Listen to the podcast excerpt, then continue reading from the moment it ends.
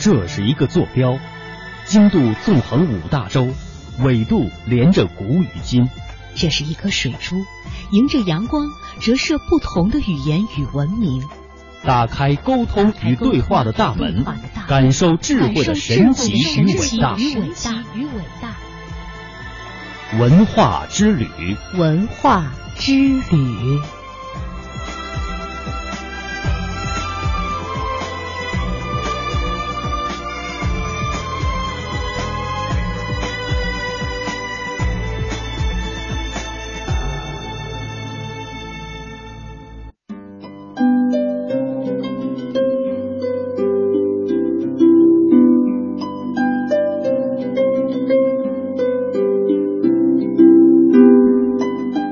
寻文化渊源，感受文化魅力。听众朋友，大家好，这里是中央人民广播电台香港之声数码广播三十二台的文化之旅节目，我是谢哲。大家好，我是曼斯。日本宫内厅日前表示，将在战后七十年周年之际，于八月上旬第一次公开昭和天皇宣布终战的育音广播原始录音唱片以及音频。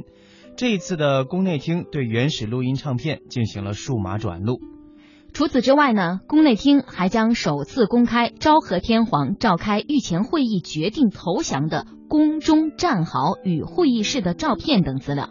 这一决定已得到了皇室的支持。我们接下来先来听听复刻版的录音。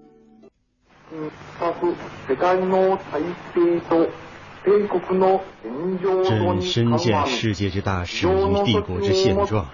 予以非常之措置收拾时局。自告尔忠良之臣民，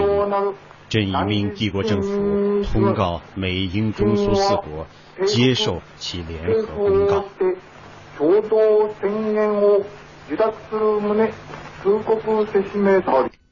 中战诏书是在一九四五年八月十四号深夜，在当时的日本宫内厅办公楼里，由日本昭和天皇自己朗读录制的。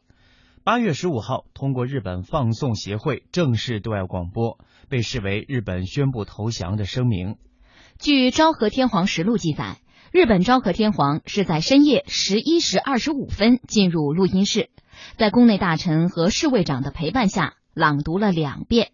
而为了阻止天皇录制这一投降声明，部分军人曾冲入皇宫，但遭到了日本皇宫警卫部队的抵抗。日本把天皇录音敬称为玉音，而放送是日语广播的意思，被称为玉音盘的录音胶盘，在战后被美国被以美国为主的联合国总联合国军总司令部复制，但是原盘依然保存在日本宫内厅。七十年后，日本皇室首发终战诏书原声版，意欲何为？在日本观察家们看来。这是日本皇室对首相安倍晋三的无言提醒。身在日本的资深媒体人蒋峰援引日本前首相鸠山由纪夫的说法，也间接的解释了为何此时皇室欲出原版的昭和天皇的终战诏书的因由。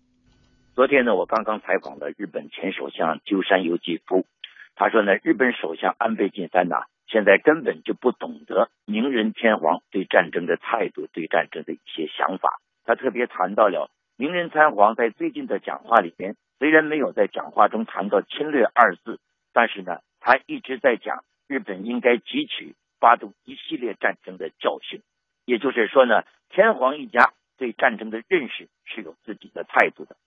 最近呢，日本的新潮杂志提到了呢，专门指责说天皇皇后最近一段时间关于政治性的发言呢非常多，他们为此而感觉到忧虑。其实呢，也指的是对战争问题的呢一系列的谈话。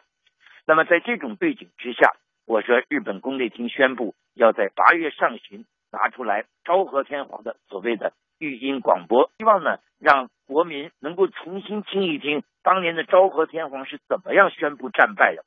我说显然这后面有一种政治的动向，或者说是政治的意识。特别是呢，现在人们预计说所谓的安倍的世纪谈话。要在八月中旬也要出来，或者说希望能够在八月上旬也要出来，就是在这个时候，宫内厅宣布了要重新播放育音广播，多少是有一些对抗的意识。诏书的内容明确表示，日本政府以及天皇本人接受英美中苏四国向日本发出的波茨坦公告，这是经过日本时任政府内阁成员所确认的。清华大学日本问题专家刘江勇教授提到，就在近日，日本首相安倍晋三还出了一段令人啼笑皆非的波茨坦公告轶事。我们来听一下他的分析。前不久，日本国会上，日本的共产党国会议员向安倍首相。提出一个问题，就是说，根据波茨坦公告第六条、第八条的规定，过去那场战争是不是一个错误的战争？当时呢，安倍首相的回答令很多日本人非常吃惊。安倍回答说，他没有详细的看过啊波茨坦公告的这些规定，所以不能回答。啊，有失水准、有失首相身份的啊这样一个发言。那么这个时候呢，发表这个天皇的这个。中战诏书的这个录音，至少是要提醒这些战后的一些不学习啊无知的持有右翼立场的一些日本政客要知道。直到今天，日本对八称呼仍未统一，在讨论会当中，他常以战败日出现，而政府和媒体则通称这一天为中战日。刘江勇表示，中战诏书也存在为自己粉饰的部分。或许在一定程度上也存在被日本右翼势力所利用的可能，因此怎么用有待观察。在当时的语境下，这个天皇呢，实际上他的讲话当中呢，也有这个为自己粉饰的一面。比如说，他这里边呢，对美国和英国宣战，也就是太平洋战争，那他把它说成呢，就是日本帝国的自存和东亚的安定。如果是播放者从正式日本接受波散公告的事实，能够呢悬崖勒马这个角度啊播放是有意义的。如果是从另一个角度去理解，有可能呢就是产生消极的影响。作为日本政府，目前还没有听到他表态，只是说强调天皇都讲了，这场战争不是想侵犯别的国家的领土，这不是他本意，他就是希望能够自存，所以那场战争就是自存的战争。那如果是这样的话，我认为呢，就是一个啊，进一步可以看出了他的日本政治右倾化在历史问题上的一种新的表演。作为日本政府，目前还没有听到他的表态，只是说强调天皇都讲了，这场战争不是想侵犯别的国家的领土，这不是他本意，他就是希望能够自存，所以这场战争就是自存的战争。如果是这样的话。我认为，就是一个进一步可以看出他的日本政治右倾化在历史问题上的一种新的表演。那么，对此，蒋峰的观察是：关于战争，日本民众、日本皇室正在右转的日本安倍政府态度呈现的是冷静与火爆的两极分化。战前呢，日本的百姓投入战争，更多的是出于日本的政治宣传，是为天皇而战。所以在这种情况下，日本的征兵令。叫做一张红纸，上面指示是讲天皇命令你来去投入战争，所以大家呢都会呢，呃，非常像打了鸡血一样的去投入到战争。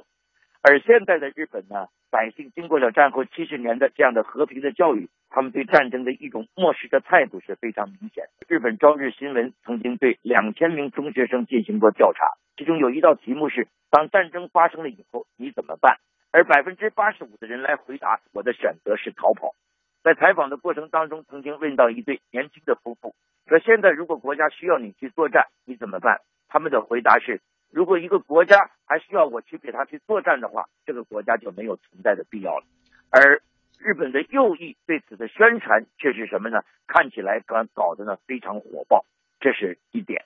那么另外一点，皇室与日本首相之间对战争认识的区别在于哪儿？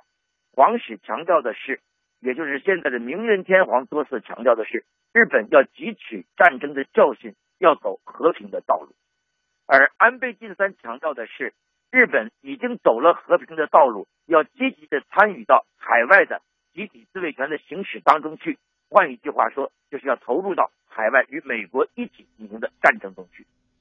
日本宫内厅还决定公开皇宫内御文库附属防空洞的照片等。这一防空洞曾于一九四五年八月十四号用于举行决定结束战争的御前会议。用蒋峰的话说，与其说向日本国民展示，不如说是希望向首相安倍晋三来展示。战争给国家、给国家的最高层带来的悲惨局面是什么？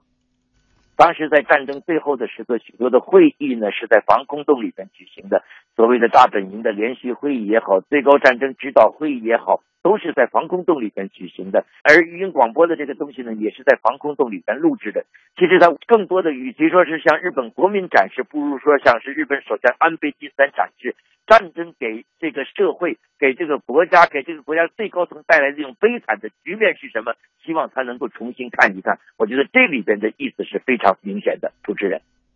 为了纪念中国人民抗日战争暨世界反法西斯战争胜利七十周年，我们特别为您播出系列节目《揭秘胜利》，邀请旅日抗战史专家萨苏，站在七十年后的历史方位，从大量的日本史料中挖掘鲜为人知的战争细节，以全新的视角解读经典战例，揭秘胜利内涵。今天，请听第六集。一九四零年八月，日本华北派遣军司令官多田骏突然被从梦中叫醒，原因是就在这一天，日军在华北各地，包括山西、河北、河南等各地的日军，都发现八路军在向他们发起猛烈的攻击。一时，整个华北派遣军司令部乱作一团，日军不知道八路军究竟要攻向何方。尽管在华北的日军当时达到三十三万之多。但是面对八路军的全面进攻，仍然被打了一个措手不及、手忙脚乱。八路军的这次进攻，由于共有一百多个团参加，在历史中被称作“百团大战”。就在这一年早些时候，长江中游的要点宜昌陷落，八路军却在华北打出了百团大战，大大的鼓舞了全国军民抗战的信心。百团大战的细节在几十年后逐渐开始出现在人们的面前，在河北涞源的东团堡。有两块石碑刚刚被出土，这两块石碑的制作者名叫小柴俊男，是日军一名大佐。他所刻的这两块石碑叫做《长恨歌》，是他自己所写的诗词。他为什么要在中国写下名为《长恨歌》的诗词呢？就是因为在百团大战之中，这个东团部曾经驻有日军一支精锐的士官教导队，结果在八路军的猛攻之下，最终这批日军全军覆没。仅存的几名日军伤员最后选择投火自尽。当小柴俊男率领的援军赶到战场的时候，日军已经全部毙命，故此他才在此地写下了这一首《长恨歌》。最后一句话是：“恨一死不能歼灭八路军。”百团大战在漫长的战线上给日军造成了重大伤亡，也是八路军在相持阶段向日军发动的最重要的进攻之一。早在十九世纪后期，日方便有人提出了这样一个所谓征服中国的战略。征服中国的方式应该是从北向南，先攻占满蒙，然后再从北平南下攻占平汉线和粤汉线，将中国一劈两半。也可以效仿忽必烈从中国的大西北对中国进行大迂回、大包抄。这一战略其实非常毒辣。中国抗日名将李宗仁将军在自己的回忆录中就曾经流露过对这种战法的担心和警惕。他说：“如果日军这样做的话，那么在华北平原，日军的机械化部队可以充分发挥自己的作战能力，而中国军队很难组成自己的防线。这样的话，在长江下游的中国军队将无法退向大后方，也就不可能实行持久抗战了。那么在实战之中，日军为何未能实施这一战略呢？”一方面是抗战初期之时，中国方面诱使日军改从北向南的进攻路线为从东向西，